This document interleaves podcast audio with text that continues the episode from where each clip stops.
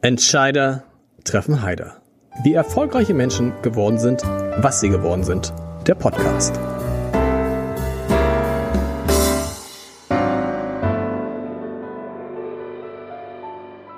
Herzlich willkommen. Mein Name ist Lars Heider und normalerweise neige ich nicht dazu, aufgeregt zu sein, aber heute bin ich es ein ganz klein wenig. Denn der Mann, den ich heute zu Gast habe im Mont Blanc Haus vor Publikum, das ist ein Jahrhundertpolitiker. Er hat ein deutsches Leben geführt, wie das berühmte Hamburger Abendblatt einmal schrieb. Und ein Kollege sagte mir vorhin, als ich davon sprach, dass ich mich mit Klaus von Donai treffe, eigentlich ist der doch der neue Helmut Schmidt. Mein Ja, Gast, Was heißt denn der Neue? Ziemlich alt. ich habe ich schon verraten, Klaus von Donani hat die Entwicklung Deutschlands von einer Diktatur über das geteilte Land bis hin zur Wiedervereinigung und mindestens einer indirekten Beteiligung an einem europäischen Krieg am eigenen Leib und sehr direkt erlebt. Teilweise so direkt, dass andere an dem, was sie erlebt haben, was sie mitgemacht haben, verzweifelt wären. Und sie sind nicht verzweifelt. Wie gesagt, obwohl es dafür gute Gründe gegeben hätte. Sie sind stark geblieben, standhaft und streitbar. Letzteres mindestens einmal die Woche. Auch dafür schönen Dank im Hamburger Abendblatt. Wir freuen uns sehr, dass Sie regelmäßiger Kolumnist bei uns sind und ich kann Ihnen sagen, wenn Sie was schreiben, äh, das lässt keinen kalt in die eine wie in die andere Richtung. Und Klaus von Donani wird in gut einer Woche, man glaubt es nicht, 95 Jahre alt. So. Ich, fre- ich freue mich, lieber Herr von Donani. Wo fangen wir nur an? Wo fangen wir an in Ihrem Leben? Womit? Ja, wo es angefangen, das Leben hat natürlich angefangen in Hamburg. Vor fast 95 Jahren. Was mich überrascht hatte in der ganzen Recherche nochmal, für mich waren Sie ein Hamburger, der wie die meisten Hamburger in Hamburg geboren wird. Also das stimmt nicht, die meisten. Eine bekannte Hamburgerin hat Hamburger gleich verlassen. Eine gute Aber Freundin. wir kennen den Unterschied zwischen dem geborenen und dem Natürlich. gebürtigen Hamburger. Nicht? Ich wollte sagen, aber, aber der, aber die, aber die, wenn, er- wer eigentlich ein Hamburger verlässt Hamburg nicht. Sie waren aber größere Zeit ihrer Jugend, größere Zeit ihres Lebens, also größere, aber viele, viele Jahre nicht in Hamburg. Ja, mein Vater hat den Beruf woanders und da konnte ich ja nicht Bescheid geben, wo wir hinziehen. Also äh, bei aller Autonomie, unserer, die wir als Kind hatten, das konnten wir nicht bestimmen. Das haben dann die Eltern bestimmt, wohin wir ziehen. Und deswegen bin ich nicht in Hamburg geblieben. Andere sind auch nicht in Hamburg geblieben. Angela Merkel, wenn man Angela Merkel darauf anspricht, dass sie eine Hamburgerin ist, ich habe das mal getan, vielleicht hatte sie auch einen schlechten Moment, sagt, dann hören Sie doch mal auf, mich immer über auf Hamburg anzusprechen, nur weil ich da geboren bin. Ich finde dieses, nur weil ich da geboren bin, da ist man als Hamburger fast schon beleidigt, ne? Ich nicht. Haben Sie mal mit ihr über Hamburg, haben Sie mal mit ihr über Hamburg gesprochen, über ihr Verhältnis zu Aber Hamburg? natürlich, natürlich. Insbesondere, Sie wissen ja, äh, dass das Geburtshaus in der Isestraße, Genau. nicht wahr? Ja, ja. ja in, der, in dem Teil der Isestraße, der dann, äh, äh, Sie wissen, die Isestraße hat ja drei Teile. nicht? Natürlich. Ja, ja, also das wollen wir lieber hier nicht wiederholen, sonst wohnen Leute, sonst wohnen Leute hier in der Isestraße und sind sauer. Das wollen wir nicht machen. Ich habe gesagt, Sie haben Dinge erlebt in Ihrem Leben, ähm, die andere äh, wahrscheinlich nicht überstanden hätten, seelisch, körperlich. Und das ging ganz am Anfang Ihres Lebens los. Ihr Vater, Ihre Onkel sind, äh, waren gegen die Nazis im Widerstand, sind ins Gefängnis gekommen und ermordet worden. Sie selber, wenn das, wenn ich stimmt, was ich gelesen habe, Sie selber haben erlebt, wie Ihr Vater und Ihre Mutter abgeholt worden sind. Ja, natürlich. Und haben es gar nicht, haben Sie vielleicht gleich verstanden, was da passierte?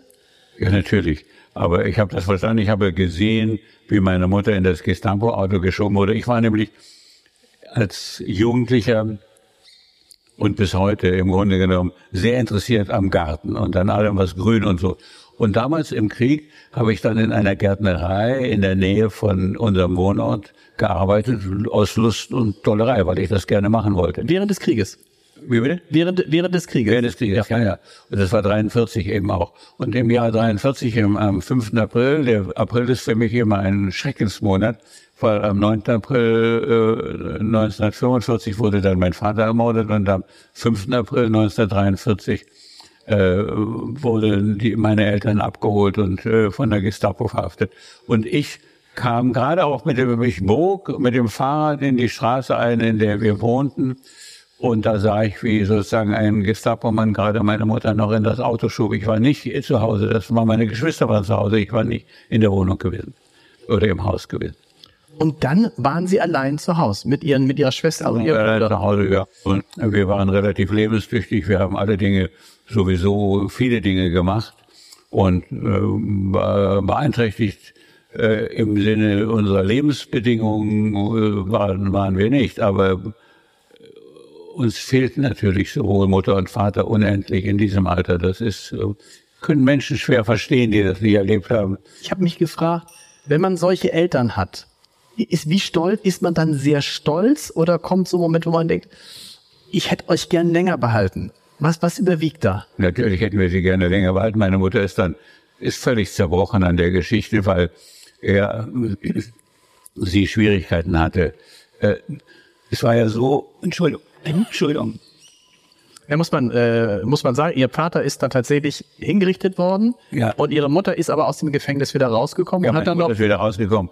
Aber nein, Sie haben nach Stolz gefragt. Nein, natürlich. Leute haben immer wieder versucht, uns einzureden, wir seien was anderes als die anderen Deutschen. Und ich habe immer gesagt, das ist Unsinn. Wir sind ja gar nicht geprüft worden. Wie ich mich verhalten hätte, weiß ich nicht. Es waren ja, äh, äh, Sie verhaften mich ja nicht, wenn ich hier etwas sage, was Ihnen nicht gefällt. Nein. Oder? Das kann ich zusagen. Soweit kann ich, soweit kann ich gehen. Also, deswegen sage ich mal, wir haben so andere Verhältnisse heute, dass die Leute sich gar nicht vorstellen können, was uns damals, sage ich mal, besorgt gemacht hat und so weiter. Aber äh, wenn man zurückschaut, muss man die Leute, die sich damals auch angepasst haben und so weiter, darf man nicht verurteilen, weil man selber nicht weiß, wie man sich verhalten hätte. Und ich finde diese Arroganz der nachfolgenden Generationen, der ganz Jungen und der Jüngeren, äh, gegenüber denen, die damals sich angepasst haben und äh, hier und da auch äh, vor Adolf Hitler einen Knicks gemacht haben oder sowas, ja. Ich finde das ungeheuerlich, weil die wissen ja gar nicht, wie sie sich verhalten hätten, wenn sie in der Lage gewesen wären, nicht? nicht? Und, und deswegen äh, ist es schon besser, dass man lieber heute aufpasst, ja, und guckt, äh, wenn es heute solche Entwicklungen gibt, dass man da äh, den Rücken gerade macht. Das heißt, Sie haben es geschrieben mit dem Fragebogen, den ich immer allen meinen Gästen zuschicke, haben Sie geschrieben auf die Frage, wer Ihre Vorbilder sind. Ihre Eltern würden, könnte man in die Kategorie Vorbilder nicht nehmen, weil man nicht verstehen könnte, wie die Lage damals gewesen ist, aus heutiger Sicht. Ja, nicht nur, weil man nicht verstehen kann, weil der, der Anspruch ist zu hoch. Also wenn ich sage, äh, ich, äh, mein Vater ist mein Vorbild, ja, das, was mein Vater durchgehalten hat, in der Gestapohaft, äh, unter schlimmsten Bedingungen, äh, äh, so dass die Ärzte eigentlich gewusst haben, er stirbt jetzt auch. Dann haben sie ihn trotzdem noch wieder nach, zurück nach Sachsenhausen ins KZ gebracht. Äh, das ist für uns zu hoch als Vorbild. Das, da kann ich mich nicht dran messen. Das ist für mich, der Maßstab ist einfach falsch. Das ist nicht mein Maßstab. Aber andere Leute sind schon Vorbilder. Ich hab, jetzt fahren Sie doch mal fort mit dem, was Sie mich gefragt haben. Willy Brandt ist ein Vorbild. Willy Brandt ist ein Vorbild, haben Sie Ja, gesagt. Willy Brandt auch, äh, ist, äh, auch wirklich sehr stark Walter Scheel. Walter Scheel hat ja eine ganz ungewöhnliche, äh, einen ungewöhnlichen Lebensweg gehabt. Ähm, der war ja im Krieg, war er Jagdflieger.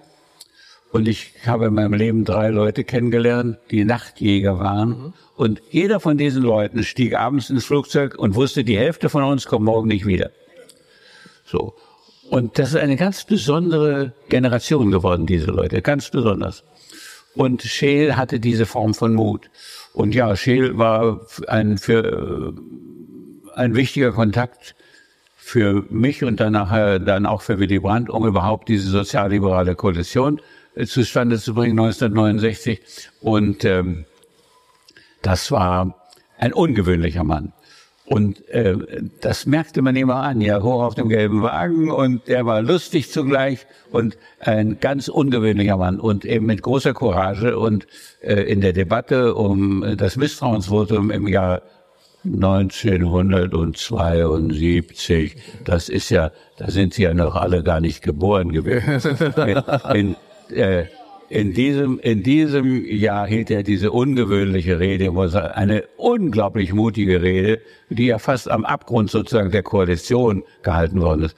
Und das war, äh, Walter Scheel war auch ein Vorbild für mich, ja. Okay. Sie haben, wir haben Willy Brandt schon angesprochen. Sie haben alle, sowieso alle Kanzler kennengelernt, aber auch alle sozialdemokratischen Kanzler sind jetzt vier. Willy Brandt, Helmut Schmidt, Gerhard Schröder und Olaf Scholz. Ich wollte eigentlich später dazu kommen, aber ich steige jetzt mal da ein. Ähm, was verbindet diese vier sozialdemokratischen Kanzler eigentlich? Gibt es da was? Denn wenn man sie anguckt, stellt man fest, Willy Brandt, ein Charismatiker, ein guter Redner eigentlich auch. Ich habe das gar nicht mitgeredet. Großer Redner. Großer Redner. Ja. Helmut Schmidt, ein intellektueller, Charismatiker, aber charismatisch zu seiner Zeit auch schon. Ja. Als okay. Ja. Gerhard, und dann wie Gerhard Schröder, großer Redner? Nein. Naja, das würde ich so ohne weiteres nicht sagen. Gerhard Schröder strahlte eine unglaubliche Entschlossenheit und Kraft aus. Ja, sehr viel mehr als Brandt, der ja mehr der, der nachdenkliche, äh, abwägende, intellektuelle zugleich war. Und das war Schröder überhaupt nicht. Ähm, ich kannte Schröder gut, besonders in der Zeit, in der er noch Ministerpräsident in Niedersachsen war. Und äh, ich muss mal sagen, der hatte auch äh, harte Gewohnheiten, ja. Und ähm, was für welche?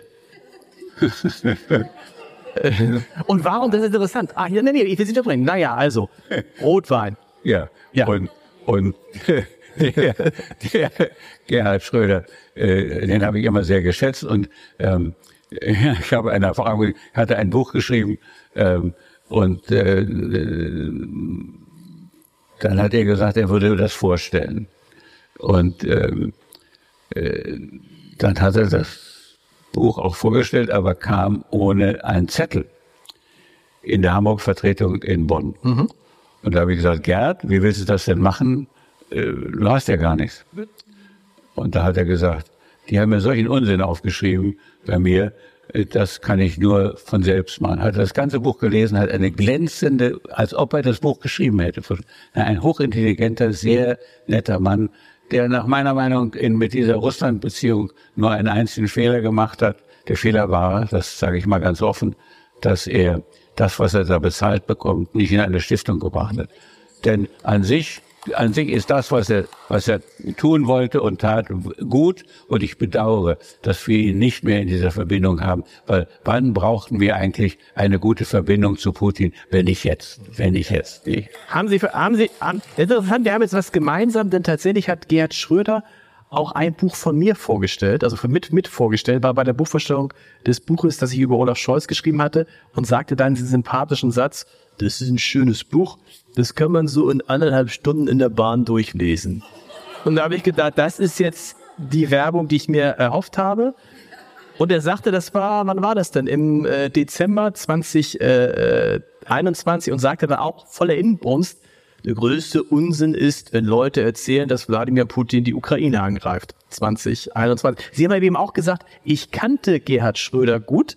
Das heißt, man spricht als äh, SPD-Mitglied in der Vergangenheit von Gerhard Schröder. Also weil er. Nein, er ist ja heute habe ich leider keinen Kontakt. Okay. Würde, äh, aber äh, nein, er ist ähm, äh, ein ungewöhnlicher Mann, auch mit einer sehr schwierigen Herkunft, sehr schwierigen Familiengeschichte, schwierige Jugend, sehr mutiger Mann und ein sehr entschlossener Politiker, auch in vielen Fällen gewesen und in, der, in dem Irakkrieg, als andere Leute da zu Kreuze gekrochen sind, hat er gesagt, Deutschlands Außenpolitik wird in Berlin gemacht und nicht in Washington. Mhm. Und ich wünschte manchmal, wir hörten das heute auch mal, ganz offen gesagt. Wie, wie fanden Sie es, als die SPD jetzt ihren 160. Geburtstag gefeiert hat? Ja. Hat die SPD-Vorsitzende Saskia Esken ganz viele wichtige Namen aufgezählt. Den von Gerhard Schröder hat sie nicht erwähnt. Und dann wurde sie von einem Journalisten gefragt, sagen Sie ja, Frau Esken, 160 Jahre SPD und sie erwähnt Gerhard Schröder nicht und sie sagt, naja, ich kann jetzt nicht jeden nennen. Das war natürlich ein Affront, oder? Also die SPD ist eine wundervolle Partei, aber sie hat auch eine sehr kleinkarierte Seite. Äh, das kann man, äh, ähm, das ist auch ein Vorteil, weil sie dadurch sozusagen den Menschen auch nahe ist, aber sie kann auch sehr klein. ja, natürlich. Ja, das ist der, absolut. Natürlich. Aber sie kann auch sehr kleinkariert ja. sein. Und äh, wer, wer das, äh, wer Schröder nicht nennt, äh, ja, das ist eigentlich wirklich, äh, das finde ich eigentlich unwürdig. Ja. Denn, denn der ist natürlich äh, ein, auch ein bedeutender Kanzler in seiner Zeit gewesen. Er hat ganz ungewöhnliche Dinge gemacht. Zum Beispiel hat er eben den Irakkrieg nicht, uns nicht mit reinschleppen lassen. Also. Und man muss ja sagen, wenn man jetzt guckt, was ist dann übrig geblieben? Die Agenda 2010. Ja. Richtig. Durch die, durch die er eigentlich am Ende seine Kanzlerschaft verloren hat. Das war aber, die Agenda 2010 war etwas, was Angela Merkel über große Teile ihrer Regierung durchgetragen hat. Aber natürlich, also wir alle, das war eine, eine große Sozialreform, mutig und äh, auch konzeptionell gut oder äh, auf jeden Fall äh, in ihrer klaren Ausrichtung gut. Da konnte man natürlich auch widersprechen, dass man dieses und jenes vielleicht, aber die Ausrichtung war richtig. Und äh, das hat natürlich ähm, äh, verdanken wir natürlich äh, Gerhard Schröder. Nein, der ist ein, ein ungewöhnlicher Mann und ein Mann, den man auch respektieren sollte. Und wie gesagt, hätte er nur das Geld, was er da äh, verdient hat, äh, in eine Stiftung gesteckt, dann würde ich ihn heute noch äh, die Hände mit beide Hände schütteln und sagen, Gott sei Dank, dass es dich gibt. Aber so hat er natürlich ein Problem, weil das immer die Leute immer denken, naja, der hat da sozusagen äh, für Geld etwas gemacht was ich glaube ihm nicht entspricht, aber äh, es ist eben das Ergebnis und manchmal muss man eben auch Ergebnisse tragen, wie man sie eben verursacht hat. Das ist eben dann manchmal so. Ja. Wann haben Sie zum ersten Mal gedacht, dass Olaf Scholz Bundeskanzler werden kann? Das ist ja der vierte Kanzler. Also haben Sie haben, fragen Sie mich doch lieber, dass Olaf Scholz Bundeskanzler werden will. Ja, gut, werden will, das, das, das wahrscheinlich, ja, okay, fragen wir das mal. Werden will, wahrscheinlich vor 30 Jahren. Ja, äh, sehr früh. Sehr früh. Ja. Wie, aber, aber, wie, aber, aber nicht, in der Zeit, nicht in der Zeit, in der er nichts für vernünftig fand, was ich hier tat, ja. äh, als Bürgermeister, sondern mich massiv als Juso äh, bekämpfte, weil er natürlich äh, so weit links war. Das waren ja nicht nur aber so weit links, wie ich kaum denken konnte. Aber naja, ist ja wahr. Aber, aber ähm, er hat das alles wie alle Leute, also es gibt ja diesen, diesen Satz angeblich von Churchill, dass alle vernünftigen Leute in ihrem Leben mal Kommunisten gewesen sind. Äh, das halte ich für falsch. Ich bin nie einer gewesen, aber ich bin mein ganzes Leben lang, äh, bin ich immer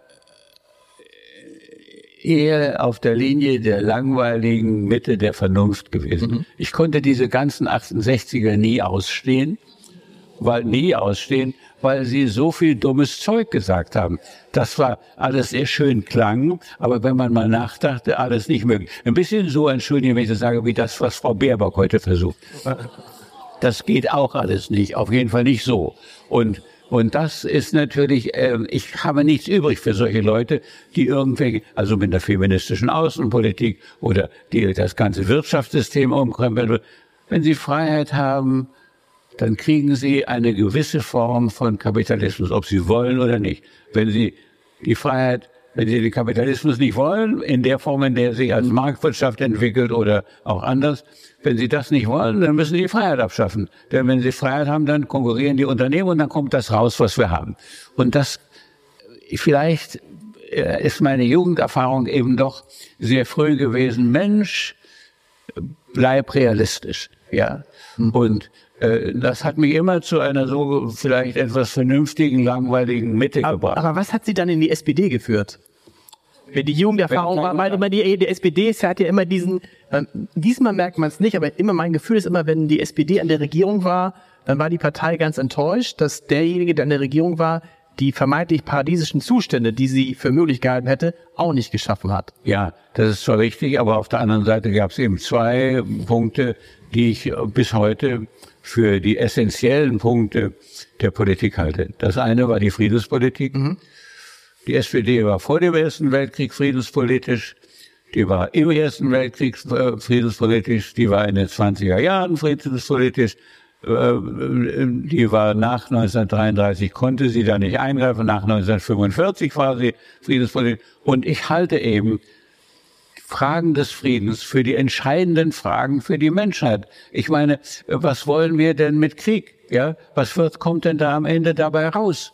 Ja, ich meine, gucken wir doch nur mal heute in die Ukraine, werden Sie sicher auch noch mal fragen nachher. Aber schauen Sie, glauben Sie, wir sollten, wir, wir wären froh, verteidigt zu werden wie die Ukraine? Äh, wundervolle Form von Verteidigung. Helmut Schmidt hat mal gesagt oder geschrieben, wir möchten nicht wieder als zerstörtes Land befreit werden.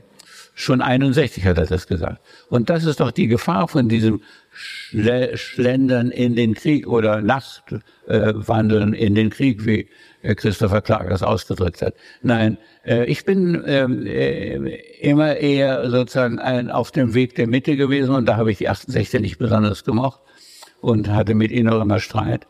Aber auch als Bildungsminister war es besonders schön. Und zu den 68 gehörte natürlich äh, Olaf Scholz, in besonderer Weise. Ich meine, das muss man schon. Das muss man, muss, ja, das kann man sich heute nur noch schwer vorstellen. Ne? Aber damals hat er auch noch lange Haare, Olaf Scholz. Sehr lange Haare. Wann hat er zum, wann hat er äh, zum ersten Mal zu Ihnen gesagt, ich werde eines Tages Kanzler? Wann war das? Als Juso noch nicht wahrscheinlich, ne? Also der, von Gerhard Schröder wird hier berichtet, dass er noch als Juso an äh, den Zäunen in Bonn gerüttelt hat, mhm. hier will ich rein. Das halte ich auch nicht für übertrieben. So, nein, der war wirklich, der war ein entschiedener Mann, er wollte das werden und er wusste, er könnte das und er konnte das auch. Übrigens hat er natürlich dann einen Fehler gemacht, den ich, habe ich ihm ja auch abgehört, den ich nie verstanden habe, aber da können wir mal anders drüber reden. Aber Olaf Scholz, äh, ich wusste schon sehr früh, dass er im Grunde genommen, wenn er hier sozusagen seine Sache rund machen kann, dass er dann gerne auch nach Berlin gehen würde und wenn er sie da rund machen kann, was er ja auch gemacht hat, mhm. dann als äh, Finanzminister, dass er dann Kanzler werden will. Er ist natürlich ähm, wie äh, manche andere auch äh, äh nicht notwendigerweise ein begnadeter Redner, das haben Sie nett gesagt. Naja, nicht, ist er nicht, aber, ja, aber er ist ein sehr, sehr intelligenter Mann, der sehr, sehr viel weiß, sehr, sehr viel, das wissen Sie auch nicht, Absolut. sehr, sehr viel studiert hat und der deswegen natürlich auch äh, meint, wenn er sagt, was er für richtig hält, dann sind die Leute auch gleich davon überzeugt. So ist die Welt leider nicht. Und da muss man schon noch mal manchmal etwas die Arme breiter heben. Aber naja, er denkt, er denkt, glaube ich, hat das neulich mal zu, mir gesagt. Ähm, er sagt, ich verstehe immer gar nicht, was die Menschen wollen. Ich habe das doch alles erklärt. Und ich glaube, für ihn ist es, wenn er es einmal erklärt hat, dann müssen ja alle verstanden haben. Und dann können wir zum nächsten Thema übergehen. Er hat auch gesagt, das fand ich interessant, das können Sie sehr gut beurteilen, weil Sie ja ein besonders gutes Verhältnis zu Angela Merkel haben. Sie haben wahrscheinlich ein besseres Verhältnis zu Angela Merkel, als Sie es zu Helmut Schmidt hatten, oder? Kann man das sagen? Warum fragen Sie das? ja, ja, wahrscheinlich. Also mit Helmut Schmidt hatte ich gute, eine gute Beziehung, besonders als wir beide älter wurden. Aber, äh, aber es war natürlich mit Helmut so. Ähm, Helmut äh, war noch weiter gegen die 68 als ich. Und ich war, sage ich mal, vieles von dem, was die 68er wollten, hielt ich im Kern nicht für unvernünftig, aber nicht auf diese Weise. Aber nicht auf diese Weise. So wie ich auch heute der Auffassung bin, dass die Leute, die sich da als letzte Generation deklarieren, natürlich sich nicht festleben sollten. Aber in ihrer Sache haben sie völlig recht. Es ist die wichtigste Frage, vor der die Menschheit und vor der Hamburg stehen. Also wenn wir das nicht bedenken, dass äh, der Klimawandel unser zentrales Problem ist und viel wichtiger als alle anderen Dinge, für die wir gegenwärtig Geld ausgeben, will über die Einzelheiten nicht reden, äh, aber trotzdem.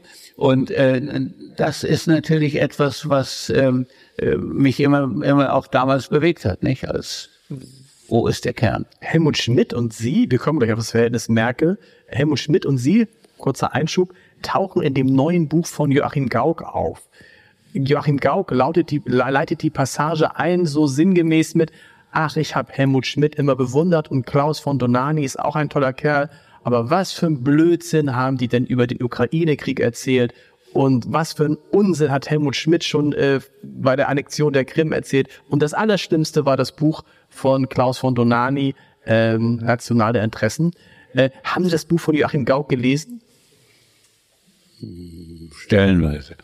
Also, also äh, äh, Bundespräsident Gauck ist ein netter und entgegenkommender Mensch. Und ein Mann, der voller guter Absichten äh, gegenüber äh, der Welt und den Menschen ist. Aber äh, er hat in seinem Buch Fehler gemacht, die ich mir selber nicht verzeihen würde. Ich will nur einen nennen.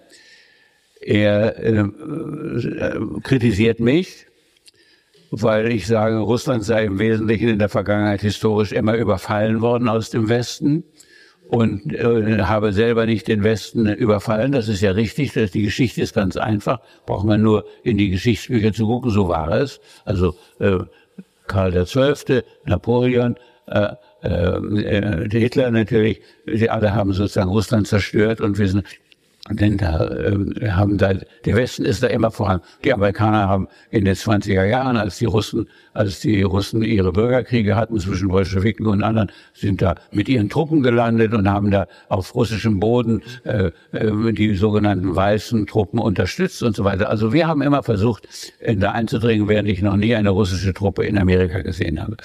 Also das Problem bei Gauck ist, er ist historisch ungebildet. Das ist einfach so. Und, das, und dann schreibt und dann schreibt er in Kritik, mich kritisierend, ja, aber es sei doch klar, dass Russland auch nach Westen marschiert wäre. Das zeige sich doch in der Schlacht von Poltava im 18. Jahrhundert. Die Schlacht von Poltava, meine Damen und Herren, war die Schlacht gegen Karl XII. aus Schweden, der aus Schweden den Versuch gemacht hatte, Moskau zu erobern. Und dann von der russischen, von russischen Truppen schließlich gestoppt wurde. Und der entscheidende Schlag gegen diesen Aggressor äh, Karl XII. wurde in der Schlacht von Poltava getroffen. Und nun daraus zu schließen, nur weil er von da an dann auch weiter nach Westen gegangen ist, um den endlich zu verfolgen und dem, dem Unsinn ein Ende zu bereiten, zu sagen, die Schlacht von Poltava sei ein Beweis dafür, dass Russland nach Westen dränge, ist mit Verlaub zu sagen, ein politischer, historischer Fehler, der eigentlich schon in der zwölften Klasse nicht mehr gemacht werden darf. Und insgesamt muss man sagen, ich habe das Buch ganz gelesen. Ich glaube, Joachim Gauck hat bessere Bücher geschrieben. Das Thema haben wir auch besprochen. Olaf Scholz. 2018 saß ich mit ihm zusammen, da hat er mir erzählt, wie er dann Kanzler wird 2021 und ich habe innerlich herzlich gelacht. Am Ende ist es genauso gekommen, wie er es erzählt hat. Und einer, ein Satz war, die Leute werden 2021 merken, dass es mit der Merkel eigentlich doch ganz gut war. Und dann werden sie gucken, wer ist so ähnlich wie die Merkel. Und dann bin ich, also nicht ich, sondern Olaf Scholz da. Und dann sagte ich bin ja so eine männliche Merkel. Ist Olaf Scholz eine männliche Merkel? Ich frage Sie das, weil Sie es wirklich sehr gut beurteilen können. Sie kennen Olaf Scholz lange und sehr gut und Sie kennen Angela Merkel lange und sehr gut. Man kann sagen, das ist eine Freundin von Ihnen. Ich bin ja persönlich wirklich befreundet mit ihr. Nein, ähm, ich glaube, ähm, beide sind Anhänger einer Politik der Mitte und der Vernunft. Äh, beide sind unter unterschiedlichen Umständen, weil es ist ja nicht mehr so, dass wie zu Merkels Zeiten Fragen der Pandemie, Fragen der Migration und so weiter sondern plötzlich steht ja der Krieg im Mittelpunkt.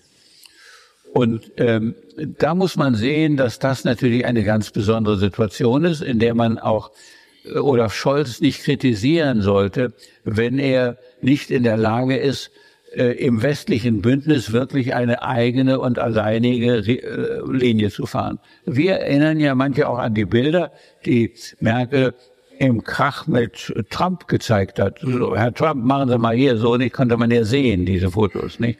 Also das ist natürlich in einer Kriegszeit, wo die Leute denken, ähm, dieser nette Herr aus den USA, der jetzt dort Präsident ist, der äh, äh, der muss ja nun auch irgendwo seine sieben Sachen zusammenhalten. Mhm. Und da ist natürlich Olaf Scholz in der schweren Lage. Also ich finde, was mir in Berlin gegenwärtig fehlt, und das hängt auch zusammen mit dem, was Sie über die SPD bei mir nachgefragt haben. Die SPD hatte, hat zwei DNAs, zwei.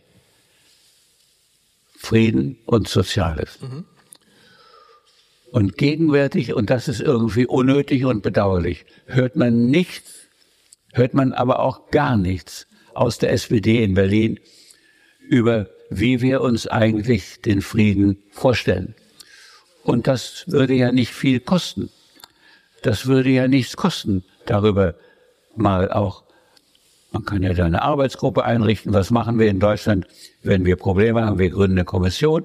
Warum hat er nicht eine Kommission gegründet, die diese Frage mal äh, eruiert und so weiter?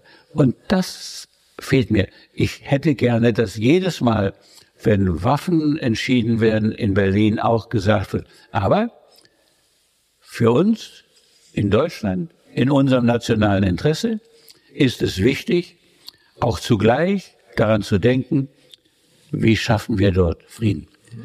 Dass das fehlt, finde ich bedauerlich und ich äh, weiß nicht, warum es nicht gemacht wird. Können Sie Intellektuelle verstehen? Und da gab es mehrere Gruppen, die in Deutschland vom Bundeskanzler gefordert haben, diesen Krieg zu beenden, also dabei zu helfen, diesen Krieg zu beenden, weil sie sagen, äh, es passiert so viel Leid, es ist besser, den Krieg jetzt zu beenden. Und Olaf Scholz sagt ja, das machen wir nicht erst, wenn Russland die Ukraine verlassen hat. Naja, also äh, ja, vielleicht ist das also, wenn die Russen die verlassen, bis dahin braucht es sehr viel, wird sehr viel Blut. Und wissen Sie, man muss ja auch an die Zukunft denken. Und Russland ist nun mal unser nächster Nachbar. Äh, sicherlich nicht so mächtig, wie manche Leute immer gemeint haben, aber doch ein mächtiger Nachbar. Und auch wirtschaftlich hatte Russland ein erhebliches Potenzial. Und zwar nicht nur wegen der Rohstoffe, sondern auch wissenschaftlich und dann kulturell. Da gab es ja am Anfang dieses Krieges dann auch die Idee, keinen Tschaikowski mehr zu spielen und solchen Unsinn. Das haben wir ja nun inzwischen wieder geändert. Aber dieser Blödsinn, den haben wir ja nun dann auch wieder verlassen. Und ich finde eben, wir müssen eben sehen, dass wir mit dem Nachbarn Russland leben müssen. Es ist unser Nachbar. Und deswegen bin ich der Meinung, ist es wichtig, immer wieder den Versuch zu machen, einen Weg zu finden, mit dem man sich mit Russland wieder verständigen kann. Wie ging es Ihnen damals, als Sie, Sie haben sie wahrscheinlich verfolgt oder dann angeguckt, als Sie die Zeitenwende-Rede von Olaf Scholz? Das steht schon in meinem Buch, das Wort Zeitenwende. Ich weiß nicht, wo er es her, aber, aber, aber vielleicht. Also, aber, aber diese Rede, die war ja für, Sie, Sie haben es gesagt, die beiden DNAs, Frieden und Soziales. Und dann ist es ausgerechnet, so ein bisschen wie bei der Agenda 2010, da ging es an das Soziale. Und jetzt ging es an, die ausgerechnet ein Kanzler der Friedenspartei SPD erklärt sozusagen, ich will nicht sagen, die Wiederbewaffnung ist ja Quatsch, aber Sie wissen, was ich meine. Waffen werden geliefert in ein Kriegsgebiet. Deutschland beteiligt sich direkt, indirekt an einem Krieg. Deutschland entscheidet sich aufzurüsten und so. Wie ging es Ihnen damals, als Sie diesen Olaf Scholz sah, diesen Kanzler, den Sie gut kannten, einen SPD-Mann, und er diese Wende, eine der großen Wenden in der deutschen Außenpolitik bekannt gegeben hat. Naja, dass wir Waffen brauchten, die auch funktionieren, ist ja richtig und in Ordnung. Aber es ist die falsche Priorität. Weil äh, die Priorität ist natürlich, und zwar mit hohem Abstand, der Klimawandel beziehungsweise eigentlich die Folgen des Klimawandels. Der Klimawandel kommt wahrscheinlich, ob wir wollen oder nicht, denn äh, so viel können wir in Deutschland gar nicht abwenden, wenn man bedenkt, wie viel jetzt noch in Afrika und in China und so weiter mit Kohle und Lateinamerika mit Kohle geheizt wird. Äh, unser Weg muss in erster Linie sein, uns zu schützen wir sind verantwortlich für uns selbst. Und wenn jeder für sich das Richtige tut, dann funktioniert die Welt auch ganz gut. Aber wenn wir natürlich jetzt uns ins Militärische verlaufen und glauben, das Militärische sei sozusagen der wichtigste Schutz für Deutschland und gleichzeitig hören wir, wir wissen nicht, ob Hamburg, ich übertreibe jetzt mal, im September noch genug Wasser hat oder ob das bei uns dann eventuell äh, äh, auch äh, quotiert werden muss, dass wir also äh, das wäre zumindest äh, das, was das Maximale, was in Hamburg passieren geht, dass man vielleicht mal sagt, den Garten jetzt nicht so sprengen, weil ich glaube, wir werden hier perspektivisch in den nächsten 20 Jahren kein, kein Wasserproblem haben. In anderen, im Süden Deutschlands macht das anders. Wenn Sie, genau. wenn Sie in 20 Jahren denken, müssen Sie wissen, wie lange es dauert. Mhm wie lange dauert es denn, um Vorkehrungen zu treffen, dass Sie auch in 20 Jahren noch Wasser haben? Also das wird ja nicht die Zeit sein, in der ich noch viel Kommentare bei Ihnen schreibe. Aber, aber, aber es ist natürlich so, dass wir für die ganzen Vorsorgen in den Klimafolgen viel Zeit brauchen. Sehr, sehr viel Zeit um Dämme zu bauen, um Wasserversorgung zu sorgen, um Straßen zu sichern, um Wasserprobleme äh, auf den großen Flüssen zu, zu beachten, wenn wir nämlich äh, der Rhein nämlich kein Wasser mehr trägt oder so trocken fällt, dass sie dann nachher äh, so eine, ein Unternehmen wie BASF gar nicht mehr dort halten können, also das Chemieunternehmen, dann sind sie natürlich in einer sehr schwierigen Lage. Unser Unsere Aufgabe ist nicht in erster Linie militärische Vorsorge gegenüber einem Putin oder einem Russland, das uns in Deutschland überhaupt nicht angreifen wollte und nicht angreifen will. Dafür gibt es keinerlei Hintergrund, keinen Hinweis, bei, weder bei Putin noch in irgendwelchen anderen Akten. Und x Amerikaner würden das auch klug bestätigen. Aber muss man nicht trotzdem vor dem Hintergrund dessen, was in Amerika passiert ist. Und zwar nicht nur unter Präsident Trump, sondern auch schon beginnend spätestens bei Obama, fortgesetzt bei Joe Biden. Dann kommt die Wahl und wir wissen nicht, ob Trump nochmal gewinnt. Es ist nicht ausgeschlossen. Muss sich Europa nicht schon allmählich damit mal anfreunden mit dem Gedanken, dass es eines Tages so sein könnte, dass die Amerikaner im Falle eines Falles nicht mehr da sind. Okay. Den Europäern. Okay. Da, das ist durchaus denkbar. Äh, Amerika hat ja auch in anderen Ländern, äh, in Afghanistan oder wo auch immer, oder Syrien oder Irak gezeigt, dass sie einen Krieg führen können und dann auch abhauen. Mhm. Also das muss man klar sehen. Und insofern haben Sie auch recht. Damit müssen wir auch rechnen. Aber das verlangt dann, die Folge daraus ist nicht in erster Linie Militär. In erster Linie ist die Folge daraus, wir müssen uns mit dem großen Nachbarn, der uns nahe ist, nämlich Russland, verständigen, anstatt uns nur auf Krieg vorzubereiten. Und zweitens ist die zweite große Aufgabe in diesem Zusammenhang, dass wir so attraktiv werden für Russland, dass sie gerne mit uns zusammenarbeiten und gar keinen Krieg führen wollen. Und diese, äh, diese Art von Strategie verlangt, dass wir Diplomatie betreiben und Diplomatie wird gegenwärtig leider ganz zurückgestellt. Es wird eben dann kommt der ähm, israelische Ministerpräsident, im, ich glaube im März oder sowas, äh, 2022 und äh, verhandelt äh, über Möglichkeiten der äh, des Endes der, der des Krieges, der ja gerade erst begonnen hatte. Und äh, dann stimmt Zelensky erstaunlicherweise sogar mehr oder weniger zu. Sie kennt den Vorgang, mhm. also Bennett nicht, weil er so. Und dann plötzlich ändert Zelensky seine Meinung. Und alle Leute, die davon was verstehen, sagen, der muss aus Amerika zurückgepfiffen worden sein. Unsere Adresse für Frieden in Europa ist nicht in erster Linie Putin, sondern in erster Linie die USA.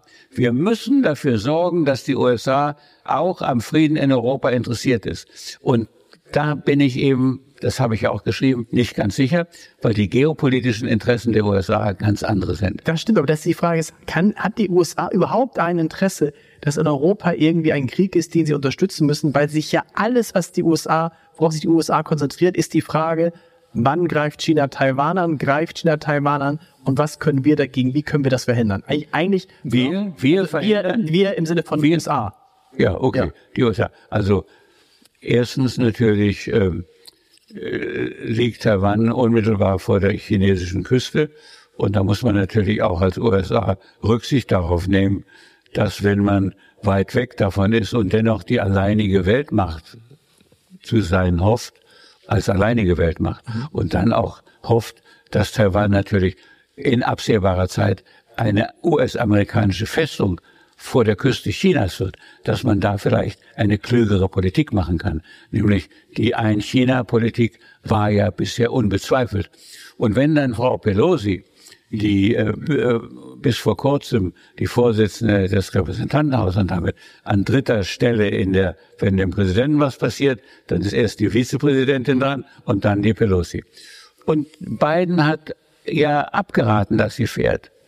Und das Pentagon auch. Und sie ist trotzdem gefahren.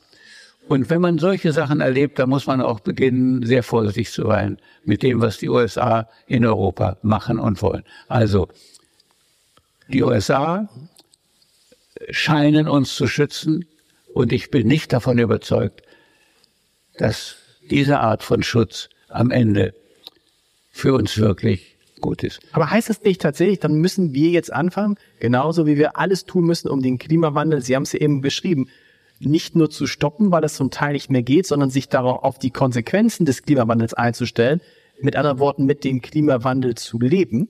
Richtig. Müssen wir uns nicht auch unbedingt umgekehrt darauf einstellen, ohne die Hilfe der USA wenigstens dieses Land verteidigen zu Ja, okay, das ist richtig, aber ich füge hinzu, ohne Diplomatie gegenüber dem großen, in Anführungsstrichen, Feind im Osten, nämlich Russland, geht das nicht. Aber haben Sie darüber mal, ich habe darüber mit Olaf Scholz gesprochen, wie diese Telefonate mit Wladimir Putin ablaufen.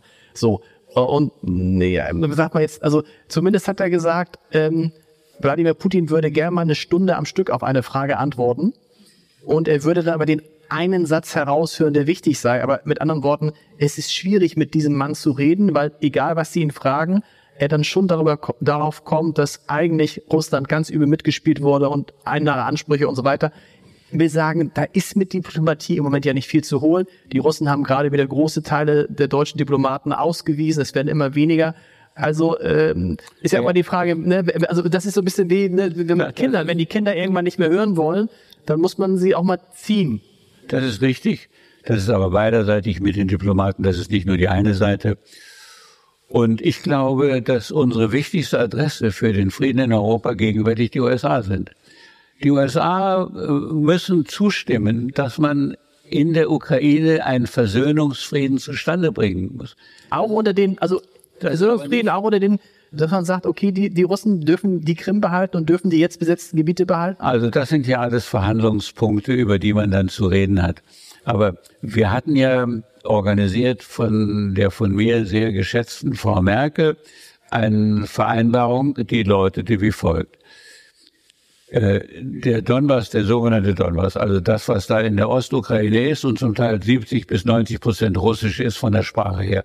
Und wo unmittelbar nach äh, der Öffnung, dem, dem, dem Zerfall der Sowjetunion und der Öffnung der Mauer wurde ja dieser Donbass dann auch von der Westukraine äh, mit sprachlichen Fragen und so weiter sehr schlecht behandelt.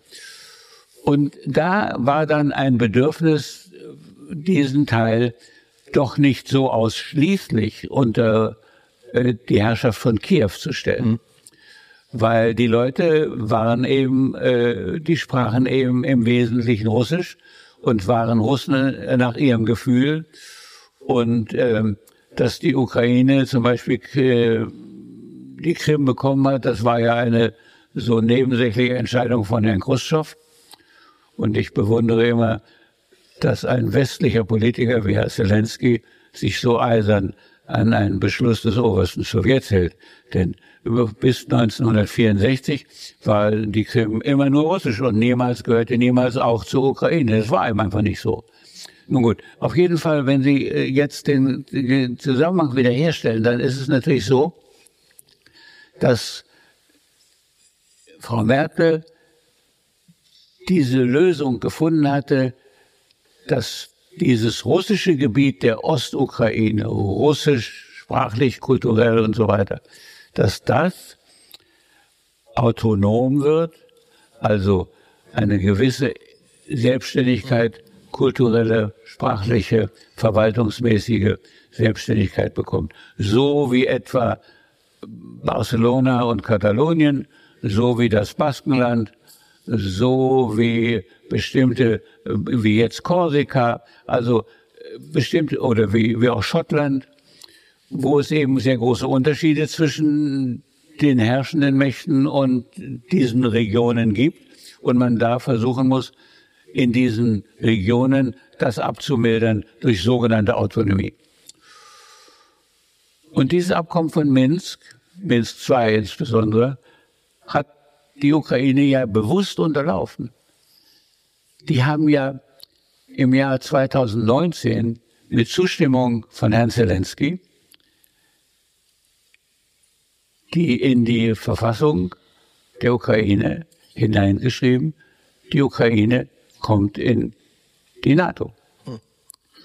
Und das ist natürlich für Russland eine völlig unerträgliche Situation gewesen, ja, zu glauben, man könnte äh, an, die, an der russischen Grenze zuschauen, wenn dort American Marines, also die, die amerikanische Elitetruppe, ihre Garnisonen aufbaut. Aber Olaf Scholz hat ja noch in einem seiner letzten Gespräche im Kreml, wir erinnern uns mit dem also langen Kreml ist die falsche Adresse. Nee, aber im langen Tisch nochmal zu Wladimir Putin gesagt, Sie und ich werden das im Amt nicht mehr erleben, dass die Ukraine zur NATO kommt. Und wenn Sie sagen, die Ukraine hat das unterlaufen, es waren die Russen, als die Ukraine die Atombomben zugegeben haben, die gesagt haben, und wir schützen euch, vor, wir garantieren, dass euch niemand angreift. Wir sind eure Schutzmacht. Also das ist nicht äh, ist jetzt sehr kompliziert, das auseinanderzunehmen. Wir werden dazu wahrscheinlich nicht Zeit haben. Erstens war die Ukraine gar nicht in der Lage, über Atombomben zu verfügen. Die Verfügungsmacht über die Atombomben in der Ukraine lag nicht in der Ukraine, sondern lag in Moskau. Aber sie hatten die Bomben auf ihrem, sie hatten, auf aber ihrem Territorium gar genau. nichts machen. Ja. Konnte damit, sie hatte gar keine Befehlsgewalt, gar keine Möglichkeit, sie einzuschalten und so weiter. Zweitens war es nicht äh, äh ein sozusagen ein Geschenk an Putin, sondern ein Drängen der Amerikaner. Weil damals, äh, 94, eben es begann, dass in der Ukraine, die damals und heute ja immer noch auch sehr korrupt war, und die Leute begannen darüber nachzudenken, wie sie die äh, Köpfe da von den äh, Bomben abschrauben können und äh, das hohe, hoch äh, verdichtete äh, äh, äh, herausholen könnten. Ja?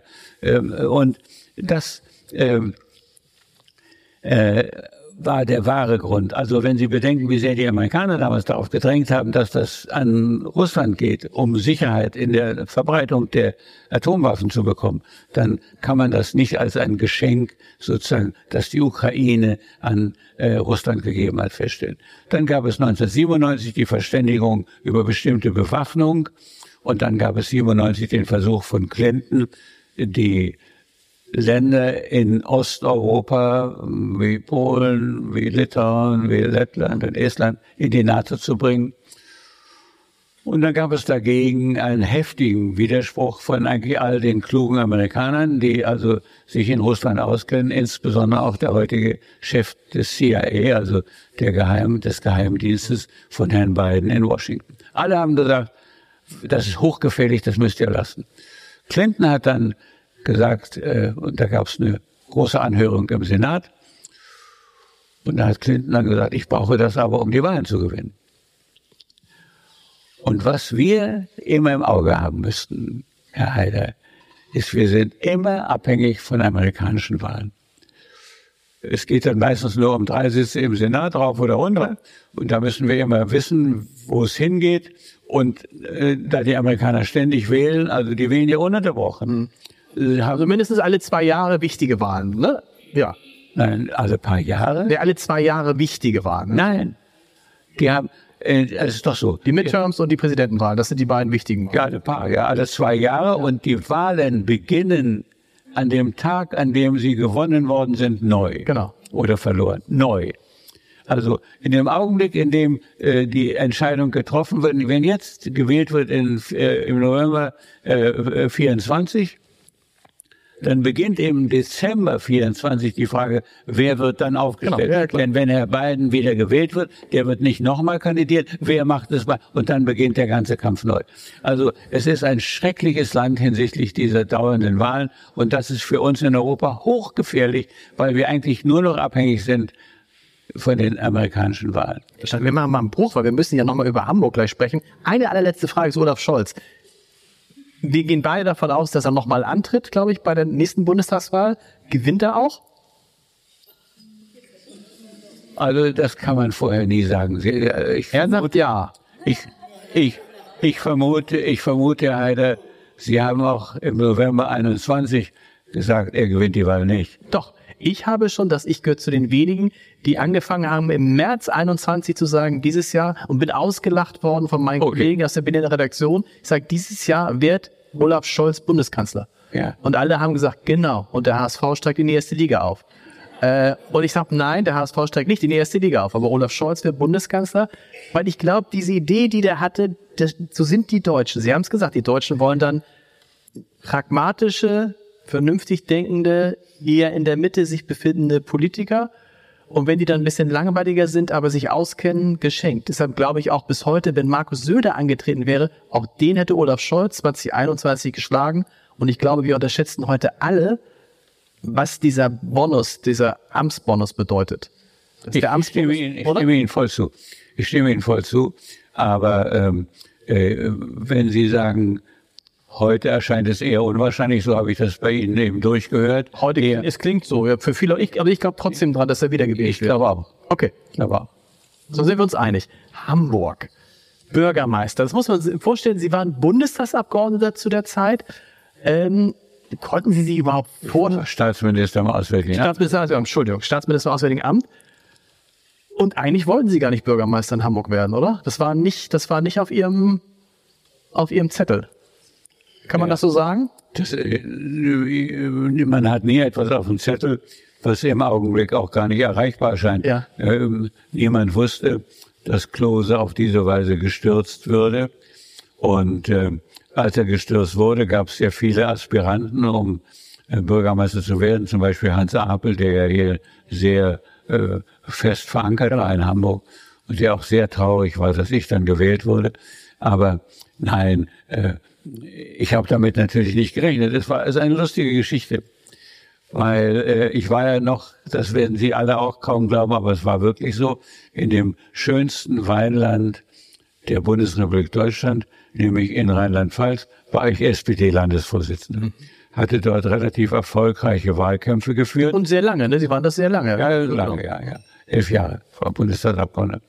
Dann habe ich dort auch erfolgreiche Wahlkämpfe geführt und habe auch dafür, das ist auch wirklich so und nicht mein Märchen, sondern dafür gesorgt, dass Kurt Beck äh, da in den Landtag kommt und dann habe ich den im Landtag gesagt, da kommt man zu euch, der ist wirklich gut und kümmert euch um den. Und dann wurde er Ministerpräsident, ich glaube auch für 16 Jahre, so lange wie Angela Merkel. Und ähm, insofern habe ich natürlich äh, äh, nicht damit gerechnet, dass ich hier Bürgermeister werden würde. Aber dann kam der Sturz von Klose. Und die SPD in Bonn damals noch war sehr betroffen. Herr Klose war ein Mann der Zukunft. Werden Sie auch erinnern noch, immerhin, ja, und so. Und ein äh, sehr begabter und ungewöhnlicher Mann auch. Und als Bürgermeister hier. Aber der wurde einfach äh, im Streit der Partei, inneren Streit der SPD, wurde er gestürzt. Und natürlich habe ich gezögert, weil ich ja in Rheinland-Pfalz so erfolgreich war und da auch eine gute Aussicht bestand, beim nächsten Mal auch wirklich Ministerpräsident zu werden. Und äh, die Leute mochten mich unbedingt da und wollten mich unbedingt behalten und so weiter. Und dann hatte ich ausgerechnet mit Herbert Wehner. Damit habe ich aber wirklich nicht gerechnet.